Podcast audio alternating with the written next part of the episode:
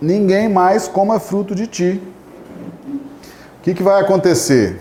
Aí Pedro falou: Senhor, a figueira que tu amaldiçoaste, como se Jesus amaldiçoasse alguma coisa, né? O que, que é a maldição? É quando eu, em razão da minha vigilância, da minha soberba, da minha imperícia, começo a deturpar as balizas conceituais e morais trazidas por Jesus, eu induzo a mim próprio a percorrer agora os caminhos da lei de causa e efeito, na sua feição reparadora. O que, que é a maldição? A maldição, nesse caso do escândalo, é quando eu, deturpando, adulterando as balizas conceituais e morais do Evangelho, ou seja, eu não estou falando em nome de Jesus, eu estou falando em meu nome. Eu não entendi muito bem as balizas conceituais e morais, estou aqui inventando qualquer coisa, dando vazão à minha vaidade, à minha vaidade intelectual, à minha soberba, às vezes até o meu interesse pessoal. Então eu pego o que veio do Cristo não entendi muito bem qual deveria ser a minha postura, repassa, reproduz. Ele não falou para receber em nome dele? Repassa. Agora, se eu pego isso, então ele trouxe as balizas conceituais e morais. Mas eu estou com interesses pessoais, de influenciar, de me autopromover, de ganhar dinheiro, né?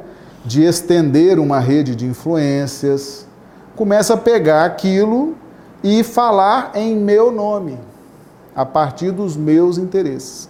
Ao fazer isso, Jesus já deixou a lei revelada.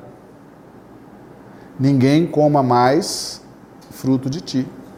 Ou seja, eu entro ou eu induzo a mim mesmo a percorrer agora os labirintos da lei de causa e efeito, em razão da minha necessidade de reparação. Então, a maldição é algo que eu produzo para mim, ou eu lanço para mim, ou é uma, uma árvore que eu semeio para eu colher aquele fruto e digerir aquele fruto. Então ninguém amaldiçoa ninguém. Ninguém tem o poder de amaldiçoar. A maldição é um movimento pessoal. Eu com a minha consciência. Eu com as minhas dificuldades. Eu com a minha vaidade.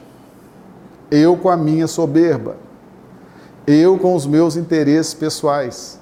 Então eu vou me amaldiçoando e vou mantendo a minha caminhada nos labirintos da lei de causa e efeito, que são que tem essa feição, né, de expiação, de reparação, de correção. E enquanto eu insistir nessa postura, eu vou esticando essa caminhada regido pela lei de causa e efeito. Então esse é o conceito de maldição.